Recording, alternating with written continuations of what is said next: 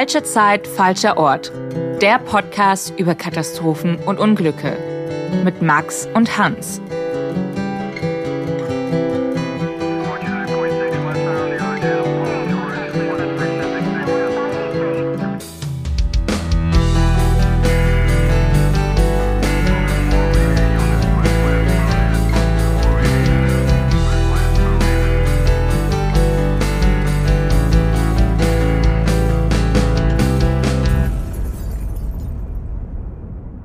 Herzlich willkommen zu einer neuen Folge Falsche Zeit, falscher Ort, der Podcast über Katastrophen und Unglücke.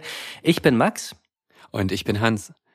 Das ist heute die dritte und damit auch dann letzte Folge unseres Boeing-Spezial Mehrteilers. Wir haben uns drei Folgen lang dann mit Boeing als Firma beschäftigt und vor allem mit der Krise, in der Boeing gerade steckt.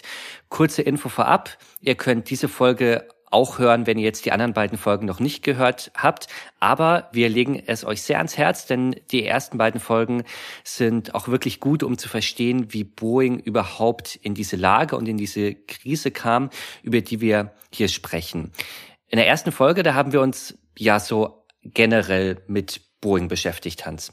Ja, von den kleinen Anfängen äh, als im Grunde genommen zwei Mann Business ganz am Anfang in Seattle bis hin zum Pionier der zivilen und auch militärischen Luftfahrt. Genau, und ein ganz großes Ereignis Ende der 90er Jahre, dann die Fusion von Boeing mit einem anderen amerikanischen Flugzeugbauer, McDonnell Douglas. Und da beginnt so ein bisschen auch ein Kulturwandel bei Boeing. In Folge 1 sprechen wir da viel darüber, was das mit Boeing gemacht hat, mit der Firmenphilosophie. Und dieser Kulturwandel, der zieht sich, muss man sagen, bis heute durch und macht sich besonders bemerkbar in der Entwicklung der Boeing 737 MAX, diesem Problemflugzeug, muss man sagen, über das wir uns in der letzten Folge, in Folge zwei viel unterhalten. Und da sprechen wir auch im Speziellen über den Absturz von Line Air Flug 610. Dieser Flug ist eben mit dieser Boeing 737 MAX unterwegs gewesen und im Oktober 2018 abgestürzt. Und Dort besonders relevant ist dieses MCAS-System. Da sprechen wir im Detail auch in der letzten Folge darüber. Das ist ein System, das dieses Flugzeug stabil halten soll, falls es selbst in einer Position ist, die für den Bordcomputer nicht so okay ist, um es mal ganz kurz zusammenzufassen. Und gerade bei der 737 MAX ist das ja das, der zentrale Punkt, dass eben auch, um mit Airbus konkurrieren zu können, mit der A320 Neo, wurde, kann man eigentlich sagen, technische Abkürzung bei der 737 MAX äh, gemacht, eben dadurch, dass dieser neue Typ neue Triebwerke brauchte, die schwerer waren, die anders ange anders platziert waren, ähm, hatten sich einfach die aerodynamischen Eigenschaften dieser 737 MAX so sehr geändert im Vergleich zur 737, dass es nötig war, dieses System einzubauen, was quasi dann eben nicht baulich, sondern im Grunde genommen als Software-Update eigentlich dieses, diesen Flugzeugtyp wieder, wieder flugtüchtig macht. Und ja, viel drüber gesprochen in der letzten Folge, wird auch in dieser Folge wieder auftauchen. Aber Max, wir hatten ja letztes Mal so ein bisschen die Auflösung offen gelassen.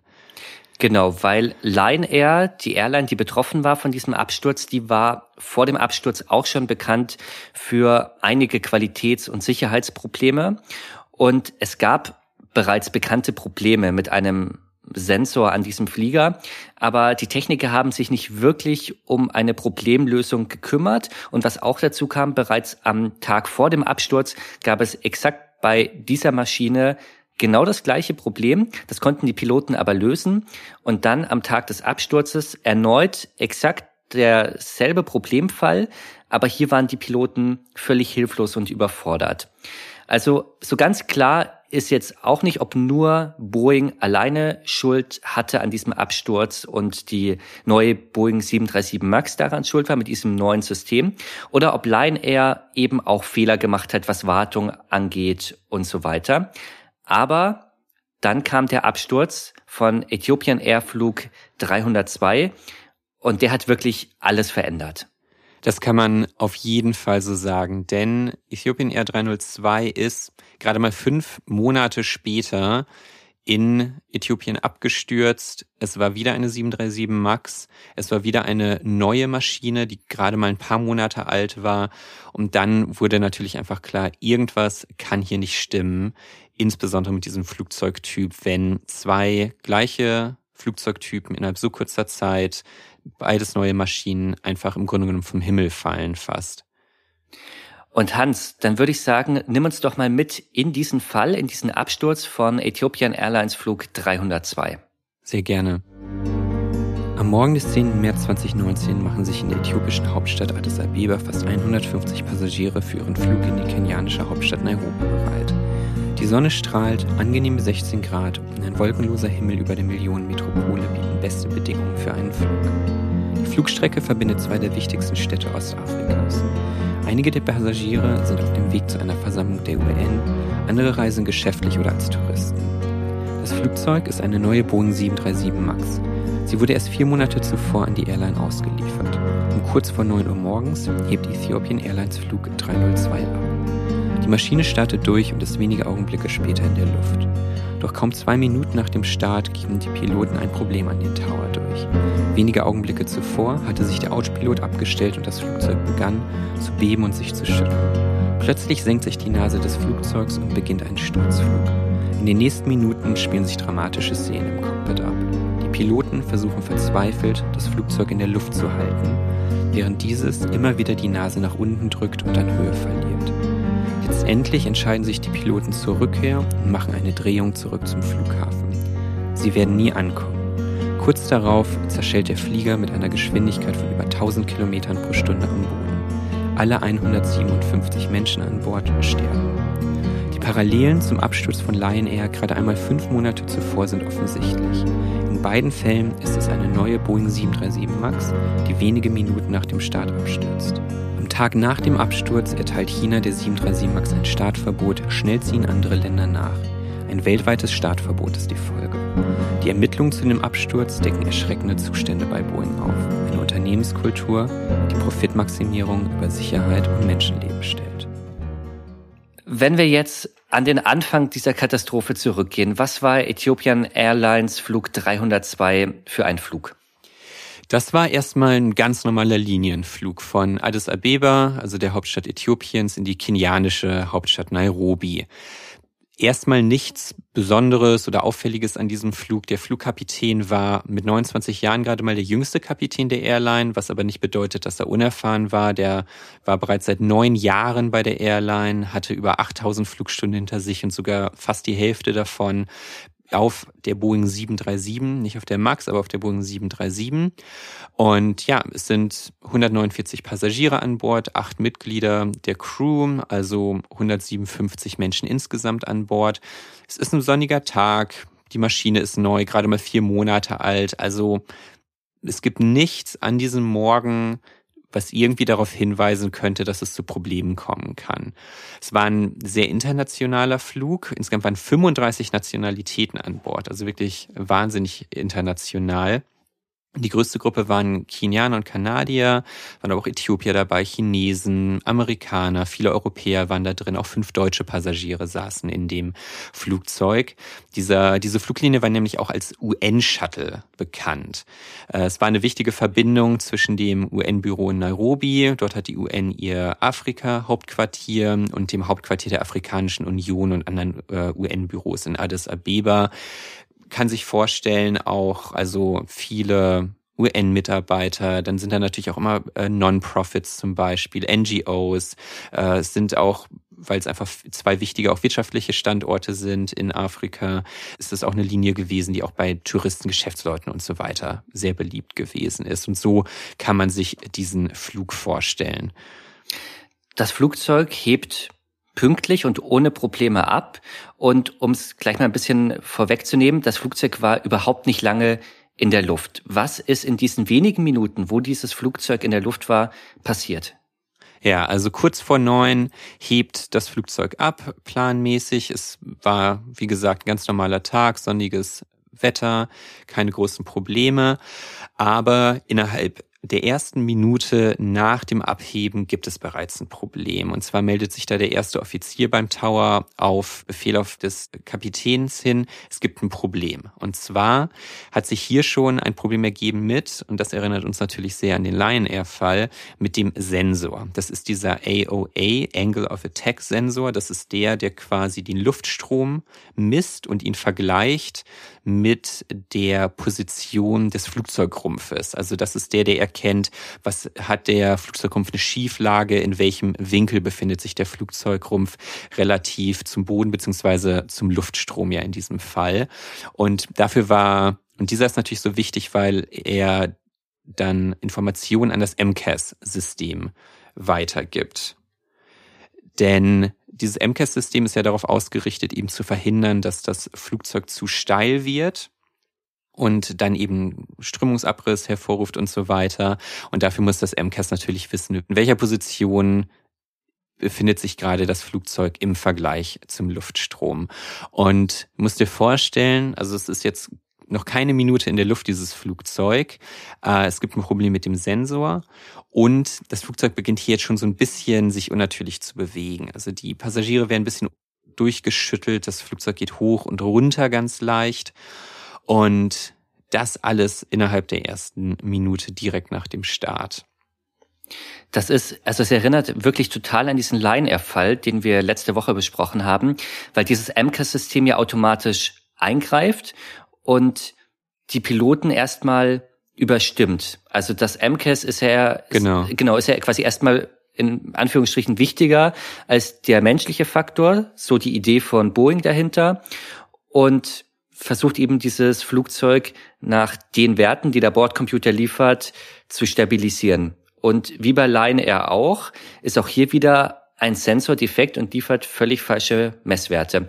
Jetzt ist die Frage, wie gehen die Piloten damit um. Bei Line Air waren sie wahnsinnig überfordert. Sie haben versucht, immer wieder von Hand einzugreifen und das System zu überlisten quasi und die Maschine zu stabilisieren. Das ist ihnen auch immer gelungen, aber immer nur kurzzeitig, weil danach sofort wieder das MCAS-System eingegriffen hat und erneut korrigiert hat. Wie sind die Piloten jetzt hier umgegangen damit? Hier ist es sehr ähnlich tatsächlich und ab der oder nach dem Ende der ersten Minute in der Luft, man muss sich echt vorstellen, so die sind gerade erst abgehoben, fängt im Grunde genommen der Kampf zwischen den Piloten und dem MCAS-System an. Also eine Minute zwei beginnt das Flugzeug dann auch schon, sich nach vorne zu neigen und fängt einen Sturzflug an, denn das MCAS-System hat sich eingeschaltet. Und wenn man sich das ein bisschen vorstellen will, wie es auch im Flugzeug gewesen sein muss, vielleicht war man mal in einer Achterbahn, die dann ganz oben kurz ist, bevor fast kurz stillsteht, bevor es dann auf einmal wieder runtergeht, so dieses leichte Gefühl im Bauch. Das muss dort auch passiert sein. So kann man sich das vorstellen im Flugzeug. Und für die Piloten muss es natürlich ein absoluter Panikmoment gewesen sein, denn die Maschine ist kaum in der Luft, noch relativ niedrig, gerade erst abgehoben und auf einmal beginnt dieses Flugzeug einen Sturzflug hervorgerufen durch das MCAS-System. Die Piloten beginnen dann auch direkt eigentlich mit dem Flugzeug zu kämpfen und schaffen es auch, diese Maschine zu stabilisieren, indem sie das Höhenruder, manipulieren, aber oder damit eben den Flug stabilisieren, aber das Flugzeug verliert weiterhin an Höhe. Und jetzt sind die, haben die einen kurzen Moment, wo sie wieder in einer stabilen Lage sind, aber wenige Augenblicke danach löst das MCAS ein weiteres Mal aus und drückt diese Nase wieder nach unten. Und was die Piloten dann machen, nach dieser, im Grunde diesem Hoch und Runter wegen des MCAS, die Piloten deaktivieren das Trimruder. Trimruder, das sind, haben wir bestimmt alle schon mal gesehen, die mal in einem Flieger gesessen haben. Das sind diese kleinen Klappen an den Flügeln, äh, die das Flugzeug stabilisieren. Also die sind vor allem dafür da, um eben gewisse aerodynamische Kräfte auszugleichen und das Flugzeug in eine stabile Lage zu bringen. Und die Piloten aktivieren jetzt das elektrische Steuersystem dieser Trimruder und deaktivieren damit auch gleichzeitig das MCAS. Was aber bedeutet, ja? Das ist ja das, was die Piloten bei Lion Air nicht geschafft haben, dieses System zu deaktivieren. Hier gelingt es den Piloten genau. scheinbar schon. Genau, es gelingt ihnen aber dadurch rufen sie im Grunde genommen ein weiteres Problem hervor. Und zwar, sie hatten ja vorher mit dem Trimruder das Flugzeug stabilisiert. Und das, dieses Trimruder war jetzt nicht mehr in einer neutralen Lage, sondern eben so in der Lage, die nötig war, um das Flugzeug zu stabilisieren. Jetzt stellen sie die elektrische Steuerung ab. Das Trimruder ist immer noch in dieser nicht neutralen Lage. Und ja, weil das System jetzt abgestellt ist, kriegen sie es auch erstmal nicht mehr wieder in diese, in diese neutrale Position zurückgebracht. Das Einzige, was ihnen jetzt in dieser Situation noch übrig steht, ist eigentlich eine, mit der wirklich manuell mit der Hand dieses Trimruder wieder in eine neutrale Position zu bringen. Aber das Flugzeug war immer noch in Startgeschwindigkeit. Also es ist ja also ein Flugzeug muss ja wahnsinnig Energie aufbringen, wahnsinnig schnell werden, um abheben zu können. Und in dieser Geschwindigkeit bewegt sich das Flugzeug jetzt noch. Und da muss man sich ja wirklich vorstellen, die probieren jetzt manuell mit Körperkraft sozusagen, äh, dieses, diese Trimruder wieder in neutrale Position zu bringen, auf die gerade diese wahnsinnige Kraft ausgeübt wird durch die Geschwindigkeit. Und deswegen ist es in dem Moment einfach nicht möglich, eine manuelle Korrektur dieser Trimruder vorzunehmen. Das heißt, dieses Flugzeug verliert immer noch an Höhe bei sehr hoher Geschwindigkeit, aber nicht mehr im Sturzflug. Und die Piloten bitten deswegen den Tower um Erlaubnis zurückzukehren. Und zu diesem Moment ist das Flugzeug auch gerade mal drei Minuten in der Luft. Sie beginnen dann ihre Rückkehr. Das Flugzeug rollt nach rechts und ist dann wirklich sogar so steil, dass zwischendurch der rechte Flügel vertikal nach unten zeigt und alles während dem die Piloten immer noch damit kämpfen, diese Nase des Flugzeugs oben zu halten und zu probieren, dieses Trimruder manuell zu steuern, was ihnen aber eben misslingt. Und dann geht es auch schon in Minute vier, also wirklich drei Minuten bisher erst vergangen. Die Piloten probieren es in Minute vier immer noch mit reiner Körperkraft, diese diese, ja, diese Riesenmaschine in der Luft zu halten, indem sie da ihr Steuer, ihr Steuerhorn zurückziehen, also die Steuersäule vor sich, um das Flugzeug zu retten, was auch echt wahnsinnig anstrengend sein muss. Also die Berichte, die ich gefunden habe, sagen das eben alle, also es ist auch körperlich einfach wirklich anstrengend, das zu machen. Und deswegen entscheiden sie sich, und wir müssen uns natürlich auch vorstellen, es ist eine wahnsinnige Stress-Panik-Situation für die Piloten, die wahrscheinlich, was man sich gut vorstellen kann, kaum ja, also in einem, in einem Art Tunnelblick sind und kaum wirklich jetzt nochmal so klar denken können in dem Moment. Und in dem Moment denken sie oder scheint es ihnen die beste Möglichkeit zu sein, diese elektrische Steuerung der Trimruder wieder zu reaktivieren. Was sie dann auch tun, aber was passiert? Dadurch reaktivieren sie eben auch das MCAS das MCAS drückt direkt wieder die Nase des Flugzeugs nach unten. Die Piloten versuchen noch, die Flugzeugnase dann wieder manuell mit ihren Steuersäulen nach oben zu ziehen, aber kein Erfolg.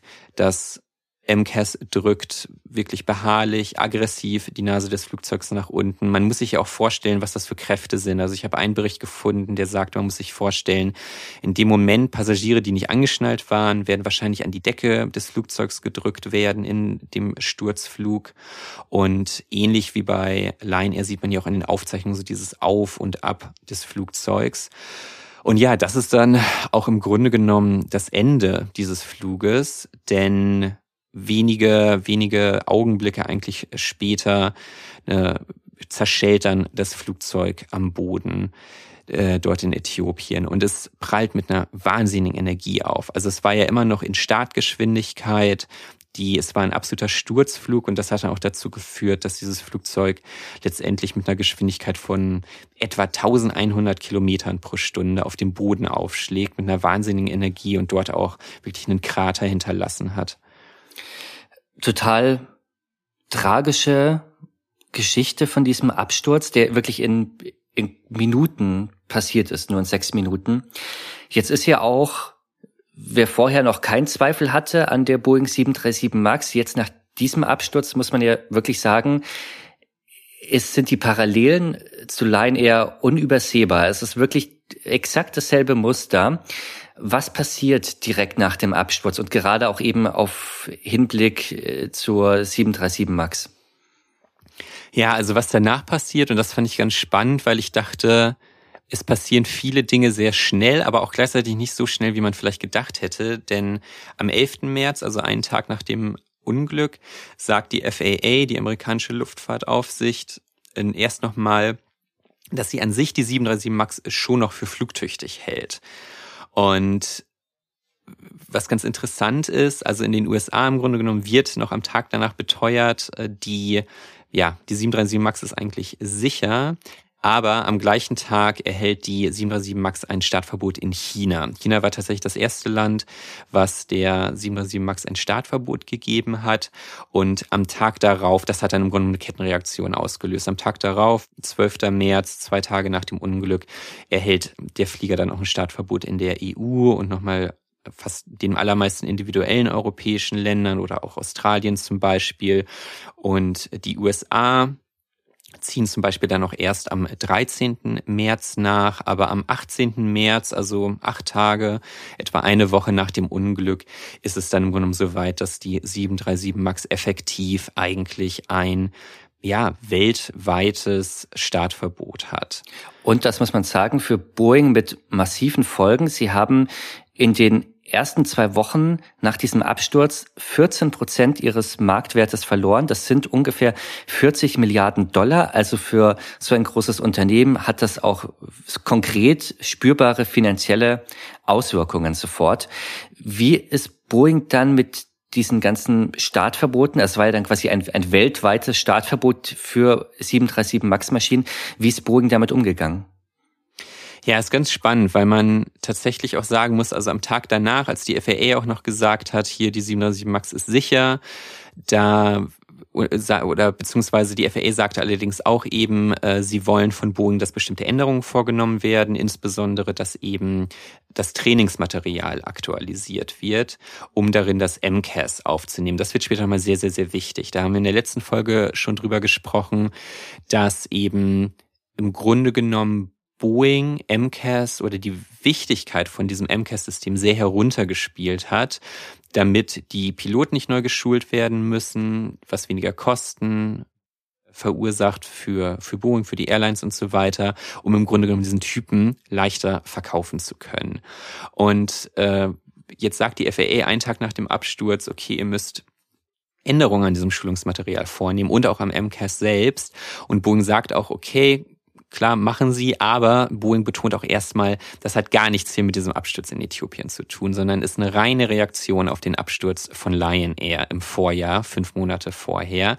Also erstmal ja, erstmal spielt, kann man schon sagen, dass Boeing erstmal herunterspielt, diese Verbindung oder diese eigentlich ja sehr offensichtliche Verbindung zwischen diesen beiden ähm, Flugzeugabstürzen. Und man sieht zum Beispiel auch die EASA, das ist die European Union Aviation Safety Agency, also die europäische Luftfahrtaufsicht. Die hat auch direkt ihr Startverbot zum Beispiel gerade also explizit damit begründet, dass es ungewöhnlich ist, dass zwei neue Flugzeuge des gleichen Typs in so kurzer Zeit hintereinander abstürzen. Und ja, insgesamt geht das direkt schon so in die Richtung, dass Boeing nicht besonders gut damit umgegangen ist und auch stark kritisiert wurde für die direkte Reaktion. Nicht nur, dass sie erst heruntergespielt haben, dass es eine Verbindung zwischen den beiden Fällen gibt, sondern es dauert auch fast einen Monat, 26 Tage, bis es ein Entschuldigungsvideo von dem damaligen CEO Muhlenberg gibt, wo er sich für den zweiten Crash entschuldigt, auch anerkennt, dass die vorläufigen Ermittlungen darauf hindeuten, dass der Flug wegen des ähnlichen Sensorproblems wie Air abgestürzt ist. Erklärt aber auch hier, da gibt es ein Software-Update, wird nie wieder passieren und er wird auch verteidigen oder das grundlegende Design der 737 MAX verteidigen.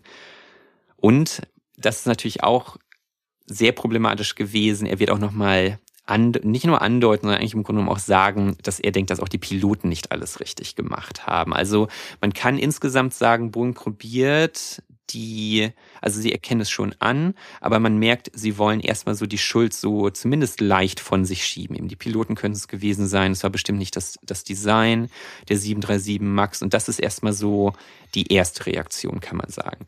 Das ist die Reaktion von Boeing und die löst weltweit, muss man sagen, auch viel Misstrauen und Unverständnis aus. Viele Branchenexperten halten diese ganze Krisenkommunikation von Boeing für ungenügend, für zu langsam, für schlicht und einfach schlecht. Die Angehörigen sowieso. Sie verlangen und fordern natürlich Aufklärung. Und Boeing bekommt das Ganze ja auch finanziell zu spüren. Am 22. März 2019, da hat Garuda Indonesia, das ist eine Fluggesellschaft aus Indonesien, als weltweit erste Fluggesellschaft die laufende Bestellung von der Boeing 737 MAX wieder abbestellt. 49 Maschinen waren eigentlich vorgesehen laut Vertrag und da hat dann diese Fluggesellschaft gesagt, nee, wir wollen diese Maschine gar nicht mehr. Also auch ein riesiger finanzieller Einschnitt für Boeing mit ja auch Symbolwirkung für die ganze Branche.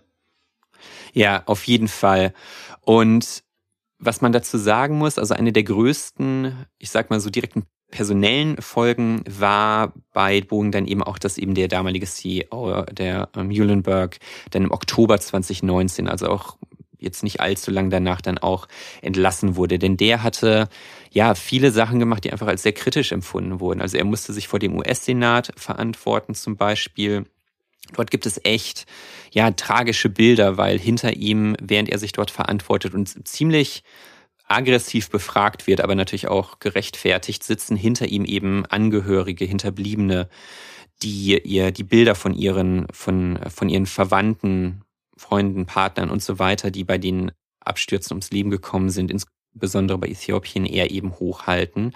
Und ihm wurde eben sehr vorgeworfen, dass er zum Beispiel dieses Entschuldigungsvideo, es war ein vorbereitetes Video von ihm, wo er sich nicht Fragen stellt, sondern einfach nur die Kamera spricht. Und was ich denke, dass das Härteste an dem Ganzen ist, eben, dass während die Hinterbliebenen noch getrauert haben, hat er eigentlich schon wieder darüber gesprochen, im Grunde genommen eigentlich die, die, die Shareholder quasi zu beruhigen, indem er gesagt hat, das wird alles nicht lange dauern. Die arbeiten jetzt unter Hochdruck daran, diesen Flugzeugtyp wieder zertifizieren zu lassen und dann kommt das alles wieder richtig. Also ein krasser, krasser Kontrast eigentlich zwischen dem, wie es den Hinterbliebenen geht und das, was er da als CEO probiert zu vermitteln. Letztendlich war es dann auch tatsächlich das längste Startverbot, was ein amerikanischer äh, Jetliner jemals bekommen hat, hat dann 20 Monate gedauert. Also vom März 2019 bis November 2020 durfte die 737 MAX nicht fliegen.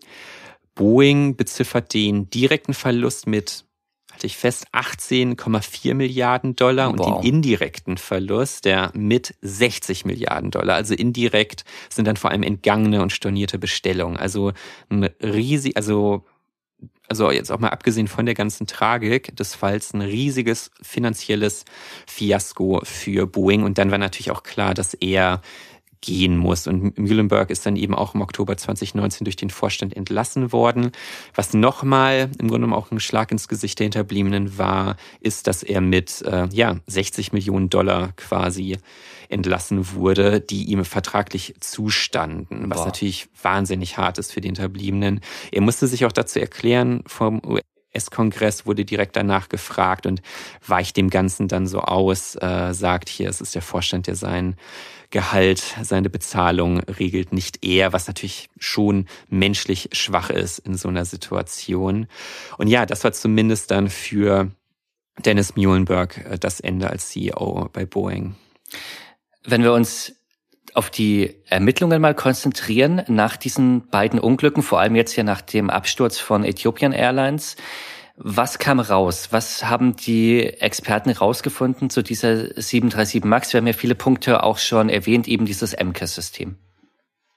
Ja, und da, das ist nochmal richtig spannend. Das ist, da können wir, glaube ich, jetzt hier stundenlang drüber reden. Das würde absolut die, den Rahmen dieser Folge nochmal sprengen.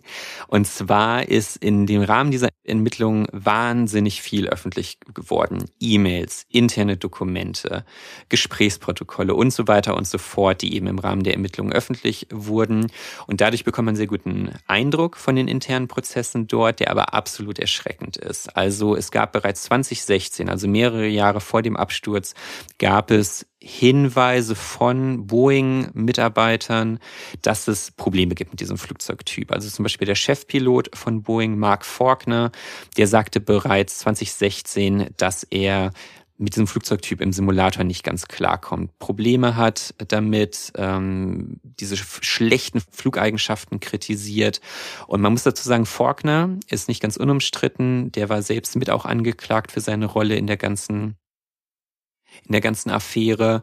Und Es gibt zum Beispiel auch eine E-Mail von ihm, wie er selbst bei der FAA nachfragt, ob man ja nicht hier das MCAS aus dem Pilotenhandbuch streichen kann. Also auch nicht unumstritten. Letztendlich wird er freigesprochen, ähm, aber ja, nicht ganz unumstritten. Und ich denke, was hier wirklich ein absolut zentraler Punkt ist bei der ganzen Sache, der, der herausgekommen ist, ist, dass Boeing wirklich alles dafür getan hat, dass das MCAS nicht in den Schulungsmaterialien erwähnt wird, um wirklich diesen Eindruck aufrechtzuerhalten, dass Piloten keine zusätzlichen Schulungen brauchen. Es gibt zum Beispiel interne Dokumente, die zeigen das. Max, wie gut, wie gut kennst du dich mit Star Wars aus? Überhaupt nicht. Überhaupt nicht, das habe ich mir fast gedacht. Ja. also in Star Wars gibt es, da gibt es ja die, die, die Jedi-Ritter. Ja. Und die können quasi in Gesprächen eine Handbewegung machen und dann glauben ihnen die Gesprächspartner alles, was sie sagen. Sie können sie überzeugen. Das taucht in den Filmen auf. Und äh, das Wichtiger ist jetzt nicht einfach nur eine absolut zufällige Frage hier gerade, sondern ein wichtiger Kontext.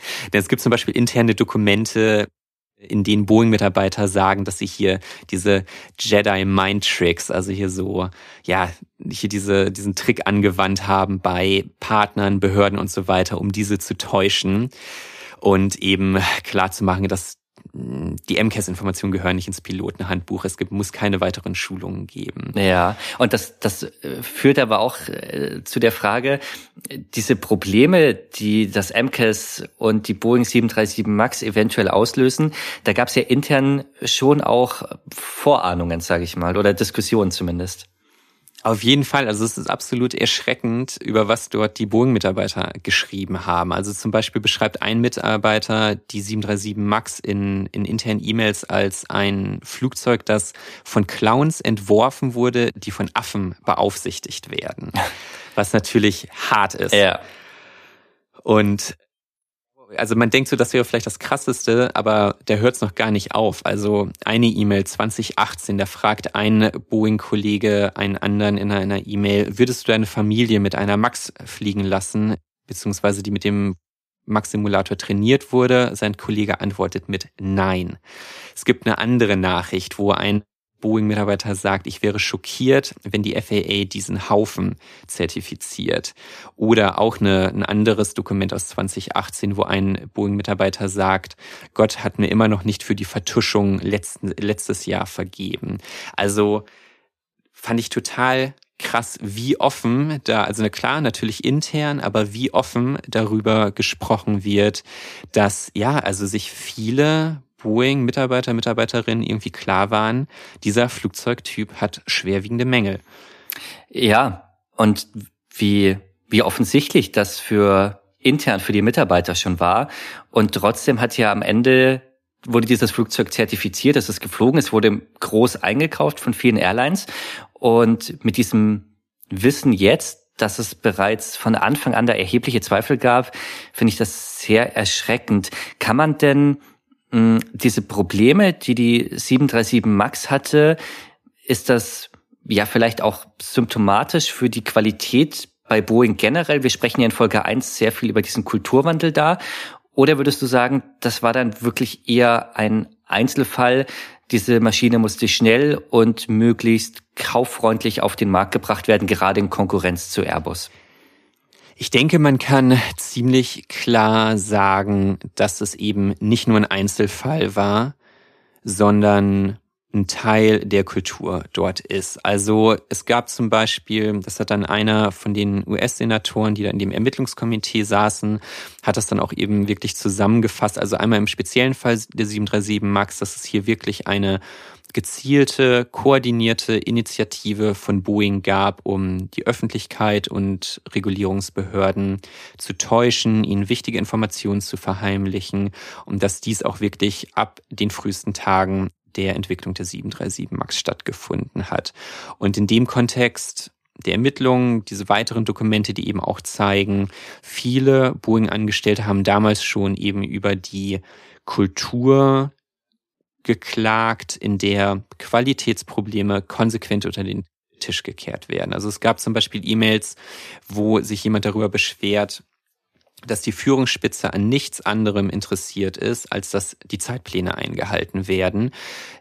Fragen, Diskussionen zur Qualität würden einfach nicht geführt werden. Es geht einfach nur darum, kann dieses Flugzeug rechtzeitig geliefert werden und rechtzeitig bedeutet hier vor allem in fast unmöglich zu erreichenden also Zeitplänen, Produktionsplänen im Grunde genommen. Und ein Punkt war zum Beispiel auch, Boeing hat massiv angefangen, Produktionen outzusourcen. Die haben sich halt gedacht, okay, es funktioniert überall anders. Da gibt's eine, eine Doku, da gibt's ein sehr spannendes Interview mit einem Boeing-Ingenieur, der eben davon berichtet, dass hier dann einer der äh, aus dem aus dem Management ihm irgendwie sagt, hier das hier Outsourcing, das funktioniert für Handys, das funktioniert für alles andere, das funktioniert auch für uns. Dementsprechend hat Bogen dann viel mehr angefangen, das an Zulieferer rauszugeben. Und in E-Mails wird sich zum Beispiel auch dann darüber beklagt, dass diese Zulieferer rein nach finanziellen Gesichtspunkten ausgewählt werden. Also es geht nicht um Qualität, es geht einfach nur darum, welcher Zulieferer macht das günstigste Angebot. Und das wird dann genommen. Und es gibt in einer E-Mail ein Zitat, was das alles im Grunde genommen beschreibt, wo dann ein Boeing-Mitarbeiter sagt, ich weiß nicht, wie man diese Probleme löst. Es ist systemisch, es ist Kultur. Boeing ist die eine Seite der Geschichte, die andere und eine, finde ich, wahnsinnig spannende Seite der Geschichte ist die amerikanische Luftfahrtaufsichtsbehörde. Da haben wir ganz kurz schon drüber gesprochen, die FAA. Die waren ja auch so fast die letzten, die sich diesem Flugverbot angeschlossen haben, muss man sagen. Also die am Anfang noch beschwichtigt haben und gesagt haben, sie haben Vertrauen. Welche Rolle spielt die FAA in dieser ganzen Geschichte? Ja, also auch die FAA kommt nicht besonders gut weg bei dieser ganzen Geschichte. Es gibt einen Report des US-Senats, der zeigt, dass die FAA sogar mit Boeing nach dem, nach dem Crash sogar noch zusammengearbeitet hat, um die Öffentlichkeit zu täuschen. Also nach dem Crash ging es ja darum, dass Boeing im Grunde genommen die 737 MAX so schnell wie möglich wieder in der Luft haben wollte. Also dieser Rezertifizierungsprozess. Und da hat Boeing, wurden sie auch viel für kritisiert, einen wahnsinnigen Druck auch auf die FAA ausgeübt, damit es eben so schnell, weil wirklich jeder, jeder Tag, jede, jede Stunde im Grunde genommen, die dieses Startverbot in Kraft ist, äh, kostet Boeing ja sozusagen Geld hat dementsprechend großen Druck auf die FAA ausgeübt. Und die FAA, muss man so sagen, oder das wird in diesem Report auch eben deutlich, hat es auch mit sich machen lassen und hat eigentlich mitgemacht. Also ein Beispiel ist zum Beispiel, dass während der Simulation von diesem MCAS-Problem im Simulator, das sind dann FAA-Testpiloten, die da im Simulator gesessen haben und diese Situation durchgespielt haben. Aber es waren Boeing-Mitarbeiter anwesend, die den FAA-Testpiloten im Grunde genommen genau gesagt haben, was sie zu tun haben und wann sie es zu tun haben. Um danach dann eben sagen zu können, hier, das Problem ist total leicht von den Piloten im Moment zu lösen. Finde ich Wahnsinn, weil gerade so eine Aufsichtsbehörde hat eigentlich so ein Urvertrauen, weil sie so über allem stehen und im, ja, ich dachte immer sehr neutral und eben unabhängig entscheiden, aber unabhängig waren sie ja da in dem Fall gar nicht. Nee, absolut nicht. Also sie ist auch, die FAA ist zum Beispiel auch gegen Whistleblower vorgegangen, also interne oder Mitarbeiter, Mitarbeiterinnen, die eben ja in die Öffentlichkeit oder auch intern eben diese Probleme beklagt haben. Und ja, insgesamt muss man sagen, dass über viele Jahre hinweg sich ein viel zu bequemes, zu enges Verhältnis zwischen der FAA und Boeing einfach entwickelt hat. Das ist ein Fall von, das nennt man Regulatory Capture. Das bedeutet, dass Industrie, äh, Wirtschaftsverbände die Behörden übernehmen, die sie eigentlich regulieren sollen. Das passiert oft so nicht so hundert, also nicht so hundertprozentig offensichtlich, sondern zum Beispiel in die Richtung, dass eben, da wird ein Komitee erschaffen, um, sagen wir mal, neue Sicherheitsstandards zu zertifizieren. Und dieses Komitee wird dann fast komplett mit äh, Vertretern aus der Wirtschaft besetzt, die dann über Sicherheitsstandards entscheiden, die sie für sich selbst anwenden. Also es sind häufig, das passiert sehr viel und ist oft nicht hundertprozentig offensichtlich, aber es passiert sehr viel tatsächlich. Wie hat da die europäische Luftaufsicht reagiert eigentlich auf diese ganzen ähm, ja, Dinge, die dann bei den Ermittlungen rausgekommen sind? Ja, finde ich auch spannend. Also es war so, dass die EASA, also die Europäische Luftfahrtaufsicht, hatte eigentlich sehr lange ein sehr gutes vertrauensvolles Verhältnis mit der FAA. Also auch so weit eben, dass im Grunde genommen beide gegenseitig Zertifizierung anerkannt haben, ohne selbst nochmal Zertifizierung zu machen. Denn an sich ergibt das ja auch Sinn.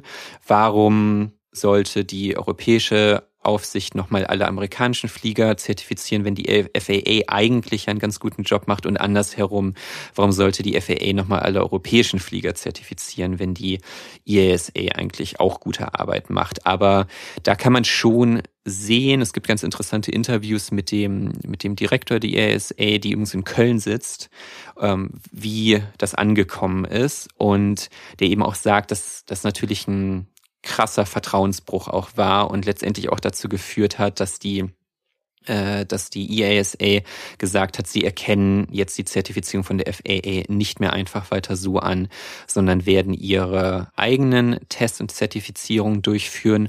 Und was vielleicht, wir sprechen auch gerne darüber, was es für Lichtblicke oder positive Entwicklungen gibt, äh, hat eben auch nochmal darauf gepocht, dass die Zertifiz dass er die Zertifizierung in Europa für ja, sicherer, stringenter hält als das, was die FAA macht.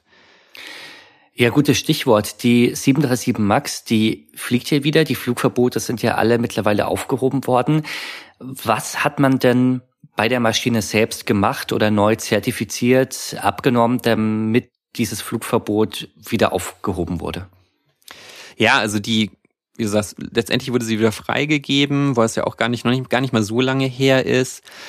Und was passieren musste, waren eben technische Modifik Modifikationen durch Boeing. Also es wurde, es musste eine Redundanz geschaffen werden. Es durfte nicht mehr nur einfach ein Sensor genutzt werden. Es gab erneute Flugtests durch die FAA, durch die Europäische Luftfahrtaufsicht, durch andere internationale Luftfahrtbehörden. Und äh, es wurden weil es ja auch wirklich ein wichtiger Punkt war. Es wurden nochmal die Schulungsmaterialien überarbeitet. Die MAX-Piloten wurden nochmal in der Bedienung von diesem MCAS geschult. Also es sind, kann man schon sagen, auf jeden Fall viele Sachen passiert im Kontext von diesen 737-Abstürzen. Ich habe auch, muss auch sagen, ich hatte natürlich auch selbst, ich, ich weiß gar nicht, Genau, ich glaube schon, dass ich mittlerweile auch schon mal in einer 737 Max gesessen habe, muss ich sagen. Und ich habe, was ich mir da eben vorgestellt habe, kein anderer Flugzeugtyp hat in den letzten Jahren wahrscheinlich so viele Tests mitgemacht wie die 737 MAX mittlerweile, dass ich dann doch gedacht habe, okay, das, das passt jetzt für mich, sagen wir. Das stimmt, ja. Ich meine, einerseits ist es natürlich imagemäßig das Schlimmste, was Boeing passieren konnte, weil jeder, auch ich glaube für viele, die sich gar nicht so sehr mit Luftfahrt beschäftigen, weil es ihnen egal ist, ähm, selbst die, glaube ich, können mittlerweile mit 737 MAX mit diesem Begriff etwas anfangen. Die große Frage, die ich oder wir uns alle jetzt vielleicht stellen am Ende von unseren drei Folgen zu Boeing, hat das alles gereicht, um das Vertrauen wiederherzustellen? Wenn ich jetzt dir zuhöre, bei dir ja eigentlich schon, zumindest was jetzt der Flug mit dieser äh, Maschine angeht, bist du ja wieder relativ entspannt. Ja, würde ich vielleicht mit so einem, mit so einem ganz großen Sternchen dran, würde ich sagen. Denn was das Spannende daran ist, oder genau, ich, ich glaube, das war für mich vielleicht eher so eine äh, kurzfristige Reaktion darauf, äh, mich zu beruhigen, in einer 737 Max zu sitzen. Aber man muss natürlich einfach sagen, das, was wir jetzt erlebt haben Anfang des Jahres mit dem Alaska Airlines Flug und so weiter, diese Qualitätsprobleme scheinen immer noch zu existieren bei Boeing. Also, ja. das war ja das ist ja im Grunde genommen, die Abstürze sind ja quasi nur die Spitze eines Eisbergs gewesen. Und alles, was unter dem Wasser liegt, das sind eben diese mangelnden Qualitätskontrollen. Das ist ein Zeitdruck. Das ist die, die Profitmaximierung. Hm, die probieren ihre Marge so hoch zu halten wie nur möglich. Also, nachdem ich mich jetzt auch nochmal sehr ausführlich damit beschäftigt habe, muss ich schon sagen, ich weiß, ich bin eigentlich ziemlich unsicher. Ich glaube, dass da ist so ein riesiger Vertrauensverlust passiert, dass es eine wahnsinnig lange Zeit brauchen wird, bis wieder das Vertrauen in Bogen besteht. Und ich würde sagen, ich bin auf jeden Fall nicht der Einzige. Also was ich interessant fand, Kajak, diese Reisesuchmaschine, da kannst du nach Flugzeugtypen filtern. Und die haben zum Beispiel auch gesagt, dass dieser Filter, insbesondere um die 737 MAX wegzufiltern, auf einmal ein wahnsinnig großes Interesse und Nutzung gefunden hat. Also es scheint ein, ja, breites Misstrauen in Boeing allgemein und in die 737 MAX im Besonderen zu geben. Wir haben ja auch viel darüber gesprochen, dass es bei Boeing diesen Kulturwandel gab, schon vor vielen Jahren, vor ungefähr 25 Jahren durch diesen Zusammenschluss von Boeing und McDonnell Douglas, aber eben auch als Resultat von diesem immer härter werdenden Kampf auf dem Markt, zum einen mit Airbus und zum anderen auch einfach mit vielen äh, Billigfliegern, wo jede Airline eben auch schaut, dass sie spart wo es geht bei so Flugzeugbestellungen. Und dieser Kulturwandel, das dauert auch, bis so etwas wieder sich ändert. Also so große Unternehmen sind ja auch einfach sehr träge und bis sich das durchsetzt und man wieder anders dort arbeitet, das dauert ja auch einfach Jahre, wenn es einem überhaupt gelingt. Hast du so am Ende dieses Boeing-Mehrteilers noch irgendwelche Lichtblicke im Hinblick auf Boeing und der Sicherheit generell? Ja, also wie schon erwähnt, ich würde sagen, ein Lichtblick, insbesondere für uns in Europa, ist auf jeden Fall, dass sich die, dass sich die Europäische Luftfahrtaufsicht nochmal die Beziehung zur FAA sehr gut vorgenommen hat und da auch ja, ich denke mal, den richtigen Schritt gemacht hat, zu sagen, dass sie wieder mehr selbst zertifizieren wollen und auch ihre strengeren Kontrollmechanismen weiter aufrechterhalten will. Ich denke, das ist was ganz Gutes für alle, die in Europa fliegen. Gleichzeitig muss man auch sagen, die FAA bekommt mehr Mittel und Personal, damit sowas nicht nochmal passiert. Also es tut sich schon was in der Hinsicht, dass eben die Regulierungsbehörden auch ein bisschen aufgewacht sind, kann man sagen, und dass sich dort was ändert. Und natürlich auf der anderen Seite muss man natürlich auch sagen, man kann natürlich schon hoffen, dass ist auch, dass auch Boeing wieder die Kurve kriegt. Also es gibt auch Interviews zum Beispiel mit Airbus-Managern, die eben sagen, Airbus hatte auch nichts davon, dass es, wenn Boeing hier schlechte Flugzeuge baut, weil es ja das insgesamte Vertrauen auch in die Luftfahrt negativ beeinträchtigt. Und dann, auch wenn Airbus diese Probleme jetzt nicht hat, ähm, Leute insgesamt weniger gerne in den Flieger steigen und damit natürlich dann auch eine Airbus jetzt nicht Probleme hat. Und äh, was ich noch ganz interessant fand, äh, weil ich dachte so, Mensch, da muss an sich muss Airbus doch total davon profitieren. Ja. Aber äh, tun sie natürlich auch, ne? Also sieht man natürlich auch, wenn hier 60 Milliarden äh, Dollar Boeing in Gang sind durch stornierte Bestellungen. Die müssen natürlich auch irgendwo landen, aber gleichzeitig ist es natürlich auch so, Airbus kann jetzt nicht einfach so von heute auf morgen die Produktion so hoch skalieren. Das sind ja, wenn man sich jetzt als Airline ein Flugzeug bestellt, das dauert ja Jahre, bis die gebaut und ausgeliefert werden und so weiter. Und dementsprechend ist Airbus im Grunde genommen auch schon für so viele Jahre komplett ausgelastet, dass die jetzt nicht einfach sagen oder quasi alles das kompensieren können, was Boeing gerade entgeht. Das war unser Mehrteiler zu Boeing. Wir, ihr findet alle Bilder und sonstiges dazu an Infos nochmal bei uns auf äh, Instagram, katastrophen.podcast. Wir freuen uns sehr über Feedback, vielleicht auch, wie euch jetzt diese, sag ich mal, Spezialfolgen gefallen haben, ob ihr sie genauso interessant gefunden habt wie wir. Ich fand es auf jeden Fall, also ich habe sehr viel gelernt, muss ich sagen, auch nochmal zu Boeing, zur Geschichte von Boeing, vieles, was mir so in der Form auch gar nicht klar war. Und ja, und Nächste Woche gibt es dann wie gewohnt wieder eine reguläre Folge, wo wir einen Fall, eine Katastrophe, ein Unglück besprechen. Ich würde auf jeden Fall sagen, Max, ich habe äh, auf jeden Fall Lust bekommen, noch so ein bisschen mehr zu experimentieren mit unserem Format. Äh, wir haben auch schon viel cooles Feedback von euch aus der Community erhalten, was echt total motivierend ist. Und ja, dementsprechend würde ich sagen, freue ich mich auf die nächste und viele weitere Folgen. So machen wir das. Bis zum nächsten Mal. Wir sagen Tschüss. Bis zum nächsten Mal. Bis dahin. Falsche Zeit, falscher Ort wird präsentiert von Max und Hans. Producerin Judith Trost. Sounddesign Simon Büchsenschütz. Schnitt Hermann Nuyen.